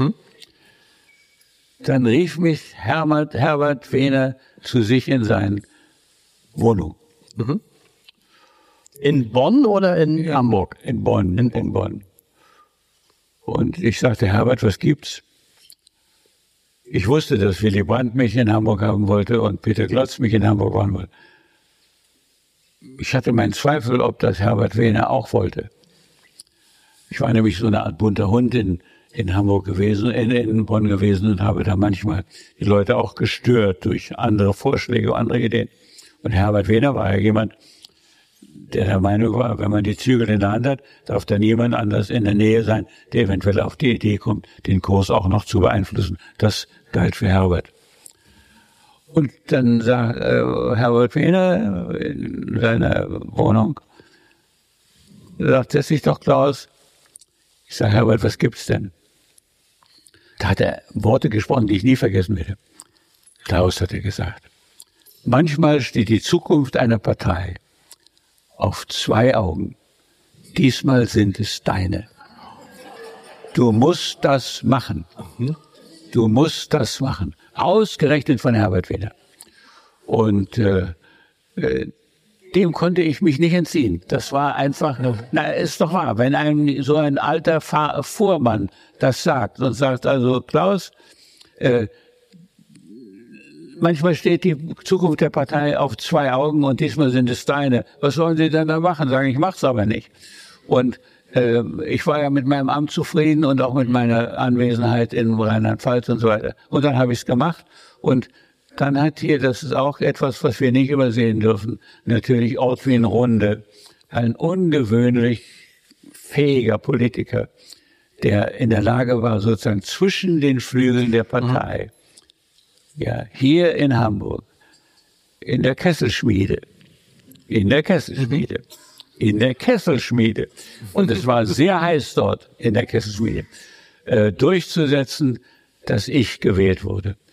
Und dann, äh, wo ich gewählt habe, ich mich daran erinnert, in meiner Antrittsrede hier, was Hamburg für meinen Vater und meine Eltern bedeutet hatte. Und habe ihre auch gedacht in meiner ersten Rede im, in der Bürgerschaft. Und wir haben vorhin, das entschuldige ich, habe doch auch ein Vorgespräch zurück, was wir sonst nie tun. Aber ich habe vorhin gesagt, es gibt kein schöneres Amt in der Politik, als der Bürgermeister eines Stadtstaates zu sein. Aber das ist, das ist interessant, weil ich, das hätte ich gedacht, dass sozusagen, wenn man, wenn man ein gebürtiger Hamburger ist, und dann hat man die Chance, Bürgermeister in Hamburg zu werden, dass man dann sofort alles stehen und liegen lässt und sagt, natürlich mache ich das, aber Sie brauchen ja noch Herbert Wiener. Naja, ich will Ihnen so sagen, ich hatte erstens, also es war ein hohes Risiko, weil äh, man natürlich, wir, wir hatten ja auch den Leisner Kiep dann auf der anderen Seite. Mhm. Sie wissen ja auch, dass es immer nur haarscharf nebenbei gegangen ist. Und äh, also äh, ich hatte ja eine, eine lange, gute Verantwortung. Ich war elf Jahre lang Bundestagsabgeordneter, hatte eine sehr interessante Arbeit, weil ich ja im Auswärtigen Amt zuständig war für, als Staatsminister, mhm. für die Verhandlungen in Europa, habe sehr, sehr viel über Europa gelernt, sehr, sehr viele interessante Leute in der europäischen Politik getroffen. Also es war ja auch, äh, ich, ich verließ ja nicht irgendeinen Platz, den ich gerne verlassen habe. Übrigens hat damals dann Helmut Schmidt äh, im Auswärtigen Amt eine bewegende Rede auf mich gehalten. Die muss es auch noch irgendwo geben. Mhm. Hätte ich auch von Helmut so ohne weiteres so. Was hat denn Helmut Schmidt gesagt zu diesem Hamburger? Helmut Schmidt, wo ja immer alle denken, ne, wenn man ein Quiz macht und sagt, wer war, wer war nicht Hamburger Bürgermeister, da staunen immer alle, dass Helmut Schmidt eben nicht Hamburger Bürgermeister war, sondern nur Polizeisenator. Haben Sie mit Schmidt nicht auch gesprochen und haben gesagt, soll ich das machen? Soll ich nach Hamburg gehen? Nein, der ne? Schmidt hätte das nicht gemacht. Nein. Nee, aber, aber hat er Ihnen was geraten? Haben Sie? Er hat in dem Augenblick sich eigentlich nicht eingemischt, aber dann äh, doch gedacht, dass ich der Richtige wäre. Und ich denke, Sie denken das ja auch, dass ich der Richtige wäre. Und insofern, also. Das ist ja, das ist ja jetzt, wenn man dann zurückblickt, sind Sie ja einer, das muss man ja so sagen, einer der großen Hamburger Politiker, äh, Bürgermeister, Hamburger Politiker, so, Bürgermeister und haben ja auch dieses Bild von dem Hamburger Bürgermeister geprägt, wo man sich mal fragt, warum sind eigentlich die Hamburger Bürgermeister in Klammern, die sind alle in der SPD. Wenn man es nicht dazu sagen würde, würde man es oft gar nicht merken. Aber es sind alles Bürgermeister, die sehr wirtschaftlich denken, die in der Mitte stehen, die sehr pragmatisch denken, aber es sind ja nicht die klassischen irgendwie äh, die klassischen Linken Also anders als zum Beispiel die SPD-Bürgermeister in Bremen oder auch die SPD-Bürgermeister zum Teil in Berlin in der jüngeren Vergangenheit. Die Hamburger Bürgermeister sind anders, ne? Berlin, die jüngere Vergangenheit wollen wir lieber im Augenblick nicht vergleichen mit Hamburg. Aber ich will nochmal sagen, was ich habe vorhin nur damit begonnen, was wir auch im Vorgespräch gesagt haben. Es ist natürlich so, es gibt eigentlich kein schöneres Amt in der Politik als Bürgermeister eines Stadtstaats. Sie sind als Kommunalpolitiker wirklich den Problemen der Menschen unglaublich nahe. Sie müssen auf alles achten, auf alles aufpassen. Und äh, jeder Verkehrsunfall berührt sie in irgendeiner Weise und so. Dann sind sie gleichzeitig aber auch Landesvater, indem sie auch zuständig sind für Dinge, die eben sonst nur in den Bundesländern gemacht werden. Und dann sind sie im Bundesrat und sind von der großen Politik, haben immer noch die Verbindung mit der großen Politik. Es ist ein ungewöhnlich äh, breite, sehr anstrengende, sehr fordernde äh, fordernder Job, aber ein, ein ganz, eine ganz wundervolle Arbeit. Und ähm, ich bedanke mich bei Ihnen allen, die Sie mich früher alle gewählt haben, dass, ja, oder? Ja. Äh, dass, dass ich also das so lange und so, so äh, auch mit so viel innerem Glücksgefühl machen konnte. Trotzdem, trotzdem nochmal, warum sind die SPD-Bürgermeister in Hamburg so anders als anderswo? SPD. Ja, das, ich würde nicht sagen, dass sie das überall so sind, aber in Bremen, jede Stadt hat ihren Charakter und diese Stadt hat einen Charakter, der sehr stark von Wirtschaft und wirtschaftlicher Entwicklung bestimmt ist. Und ähm, wenn man dem nicht entspricht, dann passt man auch nicht dazu. Also ähm, ich habe immer äh, gesagt, es klingt etwas übertrieben, wenn man mit der Elbchaussee in Unfrieden lebt, gibt es irgendwo auch ein Zitat von mir mhm. davon, mhm. wenn man mit der im Unzufrieden lebt, dann kann man in Hamburg auch nicht wirklich regieren. Also man, man muss eben sehen, dass man die beiden Dinge miteinander verbindet. Die sozialen Dinge, die schwierigen strukturellen Dinge und die Voraussetzungen der Wirtschaft, sprich Hafen und so weiter. Und diese Verbindung prägt den Hamburger Bürgermeister. Und ich glaube, äh, dass mir das auch von Anfang an deswegen so gut gefallen hat, weil ich das Gefühl hatte, äh, wissen Sie, ich war ja, ich bin ja erst spät in die Politik gegangen. Also ich bin ja fast äh, gerade mal 40 gewesen, wie ich in die Bundesregierung als Staatssekretär im Wirtschaftsministerium. Muss man sagen, Sie haben eigentlich Jura, Sie haben Jura studiert, Magnum Cum Laude, Sie waren in, in, Yale, in Yale, in Stanford, Sie haben für Ford in, in den USA gearbeitet, Sie haben Infratest ja, nicht nur gegründet. Ich war, nicht nur das, ich war äh, äh, sieben Jahre Planungschef der Planungsabteilung in, bei Fort Köln. Genau. Und ich habe dann hinterher Infratest mit einem äh, Freund von mir äh, weiterentwickelt. Der hatte das gegründet und war dort geschäftsführender Gesellschafter. Und ich habe Infratest kennen alle das Meinungsforschung. Ja, und ich habe ich habe meinen Kollegen im Kabinett oft gesagt, ihr wisst ja gar nicht, wie die Wirtschaft funktioniert, denn ihr habt nie eine schlaflose Nacht gehabt, ob der Auftrag, den ihr braucht, auch wirklich kommt. Mhm. Und das muss man mal erlebt haben. Man muss also die Wirtschaft hautnah erlebt haben als Problem, als Unternehmer. Und ähm, deswegen glaube ich, war ich auch hier geeignet dafür, weil ich eben, ich konnte das nachvollziehen, dass die Räder Sorgen hatten über bestimmte Dinge der Elbausbau. Es war für mich nicht ein fremdes Problem im Sinne von, da muss gebaggert werden und so, sondern ich habe mir gedacht, wie schlafen diese Leute nachts, wenn das nicht passiert und sie dann der Hafen dann zurückgeht in seiner Bedeutung. Und das ist also für mich ein wirklich wichtiger Punkt und ich bedauere sehr, dass so viele Leute, das gilt, ohne dass ich das kritisch sage, auch für Olaf Scholz. Der war zwar Rechtsanwalt, aber sehen Sie, die Frau Merkel, die hat einen Beruf ausgeübt als Physikerin, ja. Und ich wünschte mir, dass jeder, der in die Politik geht, erstmal einen anderen Beruf erfolgreich ausübt, weil, weil weil wenn Sie, wenn Sie, wie Mao das mal genannt hat, als äh, mit seiner Kulturrevolution, äh, von der Haustür in die äh, Schultür, äh, in die Bürotür. Und die Leute niemals, deswegen hat er ja die Leute dann alle aufs Land getrieben, weil er gesagt hat, wenn man nicht versteht, was hier das Fundament von uns eigentlich ist, nämlich damals in China natürlich die Landwirtschaft, dann kann, können diese Leute auch nicht vernünftig regieren. Und ich finde, äh, ich würde mir wünschen, dass, äh, sage ich mal, es einen Weg gäbe, in dem man nicht so früh in die Politik einsteigt, wie das heute viele tun. Dann werden sie Assistenten bei einem Bundestagsabgeordneten, versuchen über die Liste, äh, durch Wohlverhalten wieder in die Liste zu kommen. Dann kommen sie durch Wohlverhalten in die Liste und werden gewählt. Und dann versuchen sie durch Wohlverhalten in der Liste zu bleiben. Und dann versuchen sie dort was zu werden. Das ist nach meiner Meinung, das ist nach meiner Meinung kein, keine gute Auswahl von Politikern auf die Dauer, weil sie eben den Kontakt mit dem täglichen Leben äh, der Menschen auf diese Weise nicht wirklich erleben. Äh, und äh, das, äh, deswegen war ich froh, dass ich also diese andere Form von, von Erfahrung hatte. Sie haben gerade gesagt, als Hamburger Bürgermeister muss man verstehen, wie die Elbchaussee tickt. Mit Ihrer Zeit als Bürgermeister wird aber eine andere Stra Straße immer in Erinnerung bleiben, die Hafenstraße. Sehr richtig. Interessanterweise. Hat mich gewundert, dass Sie damit nie angefangen nee, haben. Nee.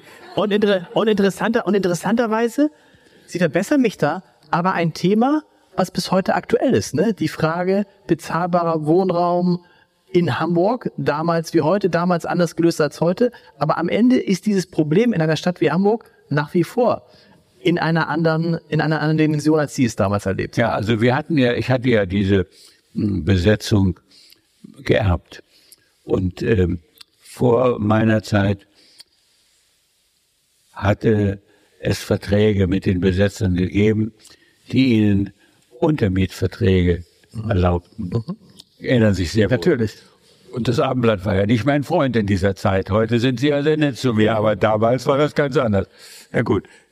Diese Untermietverträge führten dazu, dass wir als Senat die Leute vor Gericht raustrieben und den Prozess gewonnen hatten. Der muss jetzt gehen, der Mieter. Kam einer und sagte, ich habe einen Untermietvertrag. Und bezog dasselbe Zimmer wieder, was wir gerade freigekämpft hatten. Und so ging das in einer Kette. Und insofern habe ich gelernt, auch übrigens durch Richard von Weizsäckers Politik in Berlin, mhm. dass es klug wäre, sich mit den Leuten auf irgendeine Weise zu einigen. Und da brach wieder dieser Altersspalt, der auch Klose gestürzt hatte, in der Partei auf. Ich vereinfache ihn mal zwischen Wandsbeck und Altona. So ist, kann man das ja nicht, kann man das ungefähr beschreiben. Links und rechts. Und ähm, das spitzte sich immer weiter zu. Und natürlich äh, war äh, ein Teil der Hamburger Bürgerschaft, ich meine jetzt nicht die gewählte Bürgerschaft, sondern der Bürger und Bürgerinnen, füge ich hinzu, äh, ausdrücklich, na, meine Frau macht hustet. ja, also der Bürger und Bürgerin äh, ausdrücklich der Meinung, dass man diese Leute, die doch Rechtsbrecher seien, äh, ja nicht mal mit dem Handschuh anfassen darf. Mhm. So, nicht mal mit dem Handschuh. Und ich auf der anderen Seite, wir sprachen vorhin darüber, als Mensch der praktischen Vernunft, war der Meinung, das ist doch sinnlos. Man muss mit Leuten, mit denen man nicht auskommt, auch reden. Mhm. Dann gab es eine unglaublichen äh, Situation im Senat, in dem der Senat sagte, naja gut, wir wollen ja auch den Leuten auf die Dauer hier Mietrechte geben, aber man kann doch nicht mit ihnen verhandeln, denn das sind ja schmutzige Rechtsbrecher. Und das war die ausweglose Situation. Und der Situation habe ich gedacht, naja gut, also wenn da etwas hilft, dann hilft nur das, dass ich den Leuten ein Ultimatum stelle und sage, ihr müsst äh, die Dinge beseitigen, nämlich die Barrikaden und ihr müsst die Polizei reinlassen innerhalb von 24 Stunden. Und wenn ihr das macht, dann werden wir einen Pachtvertrag mit euch machen. Und wenn äh, ihr dieser Pachtvertrag nicht gemacht wird, dann verpfände ich mein Amt und gehe. Mhm. Und durch diesen Hinweis habe ich beide Seiten dazu gebracht, am Ende sich zu einigen. Und sie ahnen nicht. Und man konnte das auch nicht ahnen. Wie viele nette Leute, die vorher äußerst kritisch sich über mich geäußert hatten in dieser Frage Hafenstraße, dann plötzlich vor der Hafenstraße auftauchten und am Abbau der Barrikaden mitwirkten. Und ich hatte den an einem Dienstag, glaube ich, ja, in einer Pressekonferenz ein Ultimatum von 24 Stunden gestellt. 24 Stunden müsste die Barrikaden abgeräumt haben. 14 Uhr, glaube ich. So. Mhm. Äh, stimmt, ja, 14, ja, ungefähr. Okay, also 14 Uhr, glaube ich. Und dann um 1.30 Uhr rief mich jemand aus der Hafenstraße an und sagte, Herr Bürgermeister, die Hafenstraße ist besenrein. und äh, dann war die Hafenstraße besenrein und äh, damit war der erste Teil des Ultima. Am nächsten Tag konnte die Polizei rein und konnte die Dinge klären. Also was ich, was mich damals bewogen hat, wissen Sie, was folgendes, da waren ja lauter ganz junge Leute, 16-Jährige, 17-Jährige, 14-Jährige zum Teil. Zum Teil auch Leute von ehrenwerten Hamburger Bürgern. Ich will die Namen nicht nennen, aber von Leuten, die... Schade. Ja, schade, ja. Schade, ja. Ja, kann ich Ihnen nachher erzählen. aber, aber von Leuten, die, wo man das nicht erwartet hat, die waren da dabei. Und wissen Sie, mich hat umgetrieben die Idee. Mein, mein Bausenator, den ich sehr schätze, Eugen Wagner, Eugen Wagner. Ein, ein handfester Gewerkschaftstyp, so ein, so ein Kerl, ja, der immer zu mir gesagt hat, Bürgermeister, wenn du was willst, mache ich das. Aber in dem Fall hat er gesagt, nein, nein, wir müssen hier räumen. Und dann haben die auch die Polizei, 5000 Leute von der Polizei waren schon aufgefahren und so. Und ich hatte diese Zwangsvorstellung, dass da jemand vom Dach fällt. Mhm. Und dann würde ich mir immer sagen, also da ist ein 14-Jähriger, 15-Jähriger, 16-Jähriger oder Mädchen oder Mann oder, oder, oder, oder, oder äh, Mann äh, oder Junge, fällt mir da vom Dach nur, weil ich nicht es fertiggebracht habe, eine Lösung zu finden, die nicht bei Gewalt endet. Ja, dann habe ich ja dafür die Heuss-Medaille, Theodor Heuss-Medaille bekommen und da habe ich dann dazu eine Rede gehalten. Und dann haben die mich natürlich mit der Medaille geehrt. Die Rede haben sie natürlich nie gelesen, aber es lohnt sich, denn, denn in dieser Rede habe ich Folgendes gesagt. Da habe ich gesagt, wer denn sonst als der, der die Zügel in der Hand hat, kann sowas machen. Es verdient eigentlich gar kein Lob. Wenn man in der Verantwortung ist, und man durchschaut die Verantwortung, dann muss man eigentlich so handeln. Ich hätte gar nicht anders handeln. Ich konnte doch nicht verantworten, dass da 5000 Polizisten da reingehen und dann irgendwelche Leute an den Fenstern sitzen und äh, kämpfen und dann fällt einer vom Dach oder fällt aus dem Fenster und ich muss mir hinterher mein Leben lang sagen, dieser junge Mann, der wäre heute sehr glücklich und äh, würde. Wie, wie sicher waren Sie sich, dass die weggehen, dass sie die Barrikaden räumen? Ich war nicht sicher. Nicht, nee. Es war ein hohes Risiko. Ja. Aber Sie wären weg gewesen als Bürgermeister. Natürlich. Ja. Wer in der Pol wer, ich habe einen schönen Satz für jeden Politiker. Wer nicht bereit ist zu fallen, der wird auch nicht stehen. Also wer nicht bereit ist, ein Risiko einzugehen mit seiner Arbeit und so weiter, der wird auch nicht stehen. Man kann nur stehen, wenn man auch bereit ist, eventuell, wenn man steht, auch das Risiko zu gehen und dabei zu fallen. Das für übrigens hat auch Gerhard Schröder natürlich gezeigt, als er Hartz IV organisiert hat. Olaf Scholz auch. Olaf Scholz war ja schon spätestens nach G20 dachte man, der ist erledigt. Dann dachte man, der ist erledigt, als er die. Aber er hat so eine spitze Situation nicht erlebt. Das war nicht Olaf Scholz. Ja, immer, immer doch, aber G20, ich meine, Olaf Scholz hat gesagt, wenn es bei G20 Tote gegeben hätte, hätte er als Bürgermeister zurücktreten. Ach so, ja. Oder? Ja, ja. Aber G20 und Olaf Scholz ist ein besonderes Problem. Ja. Und er hatte da er hatte da eine, eine besonders schwierige Lage, denn wir hatten ja lauter internationale Gäste, bei denen übrigens ich Ihnen eine Geschichte erzählen möchte, weil sie witzig ist. Da war auch Herr Trump. Kennen Sie auch nicht die Geschichte, können Sie auch nutzen. Sehr gut. Ähm, da war auch, oder, da war auch Trump, saß da mit oben auf, äh, der, in der Elbphilharmonie wir saßen etwas davor und wir konnten diese ganze Partie der Groß, der Welt, der Großen, können wir auch sehen. Putin kam wie immer später. Das gehört sich für einen Russen. Mhm. Der ist unpünktlich. Der Russe ist unpünktlich, sonst ist er kein Russe. Mhm. Und, und er immer, der lässt auch Leute warten, beliebig und so weiter. Merkwürdige Eigenschaft. Und dann wurde da ja äh, die neunte Symphonie aufgeführt. Und da gibt es ja diesen berühmten Chor am Ende mit Freude schöner Götterfunke, äh, Schillerscher Text und Beethovensche Musik. Und am Ende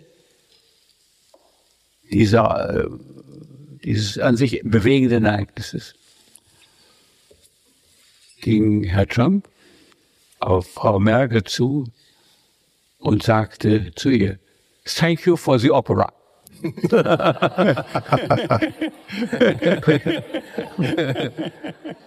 und, und Frau Merkel sagte was? Weiß ich nicht mehr. Aber, aber, aber, äh, war wahrscheinlich sprachlos an der Stelle. Thank genau. you for the opera. Und ich meine, wenn man sowas erlebt und so, dann muss man natürlich auch wissen, bei diesem möglichen Machtwechsel in den USA, in wessen Hände man auch geraten kann.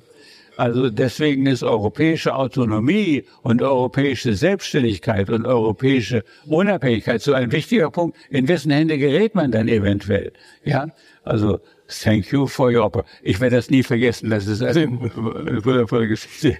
Einer ihrer, einer ihrer Kollegen Mitstreiter, wir kommen gleich zum Ende, keine Sorge. Einer ihrer Kollegen Mitstreiter, wobei ich ihm wirklich sehr, sehr lange zuhören kann und immer noch die Hoffnung habe, dass noch eine Geschichte kommt, die, ich, die wir nicht kennen. Ähm, Wolf, äh, Wolfgang Peiner sozusagen der, der, sozusagen der, der Klaus von Donani auf CDU-Seite, wenn man so sagen will, ohne jemals äh, Bürgermeister gewesen zu sein, der mäkelt in, in lieben Abständen, auch in Gesprächen mit meinem lieben Kollegen Matthias Iken, gern an Hamburg rum, an den Zustand der Hamburg, an, den, an der Selbstgefälligkeit der Hamburger und so weiter. Mich würde interessieren, wie sind Sie denn gerade so mit der Stadt Hamburg und der Art und Weise, wie sie geführt wird, zufrieden im Jahr 2023? Ja, ja, äh, jetzt wird die Stadt natürlich von Herrn Tschentscher, finde ich, unter den Bedingungen sehr gut geführt, aber es ist natürlich sehr schwer unter diesen Bedingungen, wie auch sehr schwer ist. Deswegen finde ich auch die äh, Kritik an der Ampel mhm. un, im Grunde genommen unbegründet zum großen Teil, weil bis darauf, dass sie eigentlich mal sagen müsste, wir müssen auch verhandeln, finde ich, ist es sehr schwer, so mehrfache Schichten von, von Krisen, Pandemie, Nachfolgen der Pandemie, Krieg, äh, Zerbrechen der Globalisierung. Äh, also all diese Klimawandel, genau. Und ich finde, unter diesen Bedingungen wird die Stadt gut geführt. Und ähm, ich finde auch Tschentscher führt sie gut und mit seiner großen Besonnenheit. Und da kommt auch etwas äh, für mich zutage, was ich eben vorhin auch schon gesagt habe.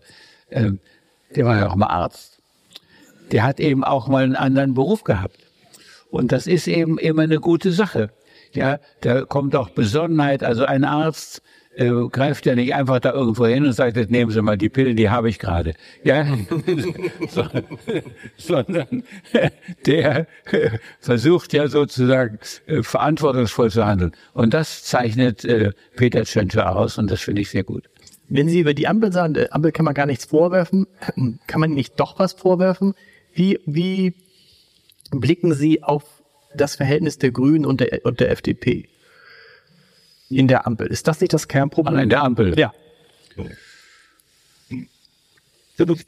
Also ich bin äh, vielleicht am allermeisten enttäuscht von der FDP. Weil von den Grünen habe ich nie erwartet, dass sie, dass sie mit Vernunft regieren würden.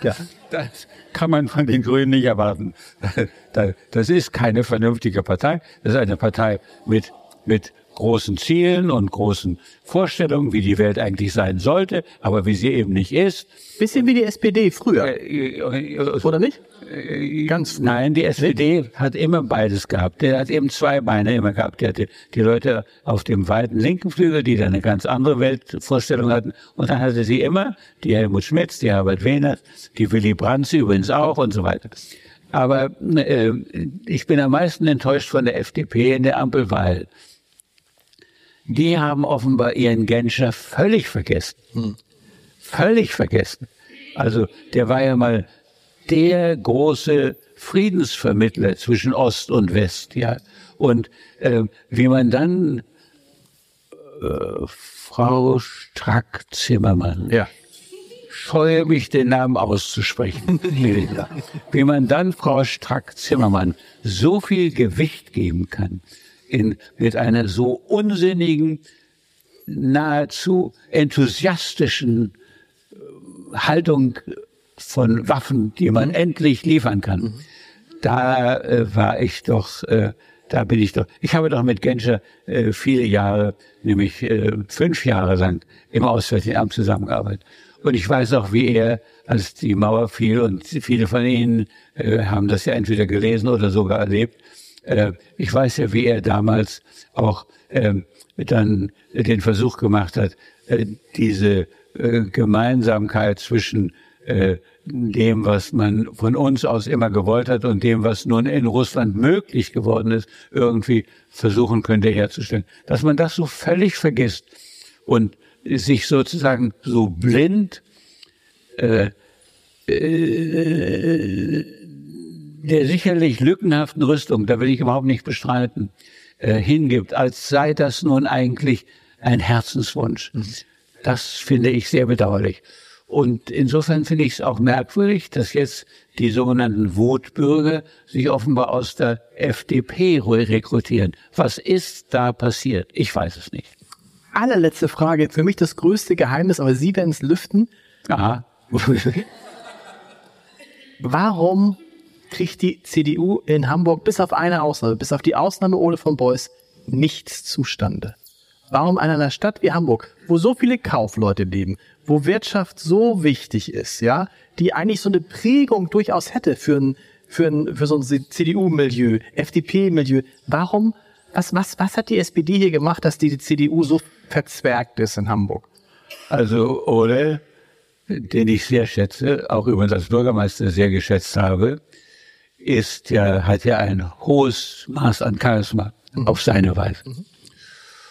Und äh, die CDU hat das hier sonst eigentlich nicht fertiggebracht. Ja. Und ich habe den Herrn Perscher zum Beispiel sehr geschätzt, der ja gegen mich kandidiert hat. Aber äh, ich habe eben auch bemerkt, dass Perscher politische Positionen bezogen hat, die wirklich äh, nicht vernünftig waren für diese Stadt. Und äh, nur weil ich sie bezogen hatte. Ich sehe ihn angelegen, der Perscher lebt ja auch nicht mehr. Aber ich habe den Ole immer sehr geschätzt und finde ihn eine bewundernswerte Figur, wie er alle seine Besonderheiten offen trägt und äh, damit sozusagen äh, leicht und locker und charmant äh, äh, regiert. Äh, viele, äh, wenn Sie Peiner sprechen oder so, dann gibt's auch natürlich, sagen, naja, die, die Akten wurden nicht immer gelesen und so weiter. Aber dann hat er auch große Sachen gemacht und auch fertig gemacht. Also ein, er war ein bedeutender Bürgermeister, finde ich. Aber das ein Ausnahmetalent. Und die Frage ist ja, wann, wann wird Hamburg zum ersten Mal von einer grünen Bürgermeisterin regiert? Äh, da müsste man jetzt sagen, in Klammern schüttelt sich, weil man das nicht hört. Wird das nicht, aber eines Tages, die Grünen hatten schon vor, bei der vergangenen Wahl darauf gehofft. dass, es, dass sie in die Nähe kommen können. Hoffen kann man viel. Also, ich, aber würden Sie sagen, Gott bewahre, Gott schütze diese Stadt vor den Grünen? Nee. Also ich hoffe das nicht. Ich, äh, es sei denn, dass da sozusagen, äh, ich sage mal ganz offen, bei aller Kritik, die an Habeck geäußert wird, ist er ein Mann, der in einer sehr schwierigen Situation eine äh, beachtliche Arbeit leistet, finde ich. Also wenn wir einen, einen Grünen hätten, äh, der fern, fern von Frau Baerbock und nah, nah an Herrn Habeck wäre, dann könnten die vielleicht auch hier regieren. Aber wenn ich mir, wenn ich mir vorstelle, dass gleichzeitig sozusagen jemand wie Frau Baerbock da eine Rolle spielt, dann würde ich wirklich sagen, bitte lieber nicht. Lieber Herr Fondonali, es hat große Freude gemacht, genau wie es gedacht hat. Man könnte mit Ihnen natürlich noch Stunden, Tage lang sprechen, aber der Fahrer wartet, es geht nach Hause, es muss noch gearbeitet werden. Ich habe gesagt, Sie machen, Sie haben gesagt, nationale Interessen, Ihr Buch 32 Wochen auf der Spiegel Bestsellerliste, ein irrer Erfolg. Und der Verlag sagt, wann kommt das nächste? Und Sie sagen aber, Leute, dieses Jahr nicht mehr. Also, Sie haben mich ja eben ja reingehen sehen. Ich habe dieses Buch in fünf Monaten im Jahre äh, 21 geschrieben. Ich bin inzwischen noch mal zwei Jahre älter geworden. Und ich sage ganz offen, ich kann das nicht. Okay. Ich bin einfach ich bin einfach nicht mehr so stark. Und äh, meine Frau weiß auch, äh, die hier zögernd kritisch, aber auch zustimmend vor mir sitzt, weiß auch, dass ich schlaflose Nächte hatte, weil ich dann, äh, ich arbeite im Kopf weiter nachts, ich arbeite weiter. Und in fünf Monaten noch was zu schreiben. Und ich muss leider dem Verlag jetzt sagen, die wollen ja unbedingt ein zweites Buch haben, dass ich das nicht versprechen kann. Und ich bin nur froh, dass als sie mich darum gebeten haben, ich gesagt habe, aber bitte keinen Vorschuss, denn sonst, nein, sonst fühle ich mich ja gezwungen, etwas zu tun. Und vielleicht schreibe ich auch noch, aber dann äh, mit sehr viel Ruhe irgendwie, äh, vielleicht zu einem späteren Zeitpunkt. Aber im Augenblick äh, fühle ich mich dazu nicht stark genug. Vielen Dank, dass Sie so gut zugehört haben. Vielen Dank, lieber Herr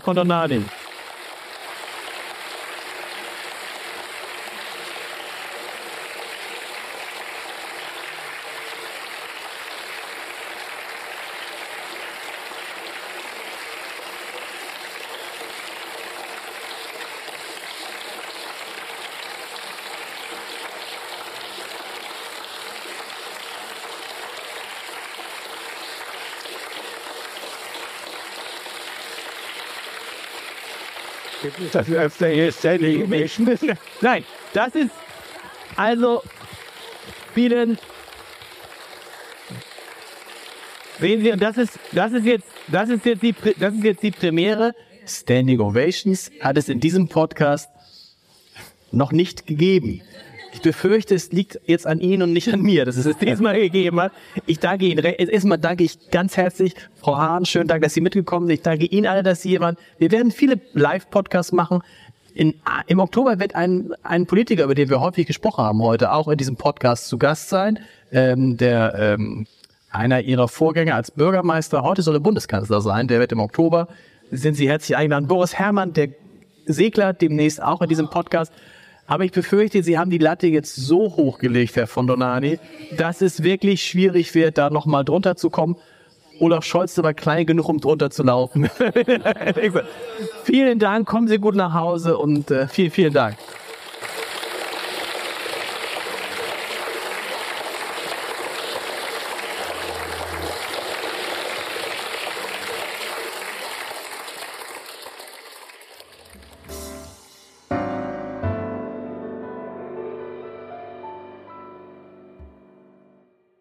Weitere Podcasts vom Hamburger Abendblatt finden Sie auf abendblatt.de slash podcast.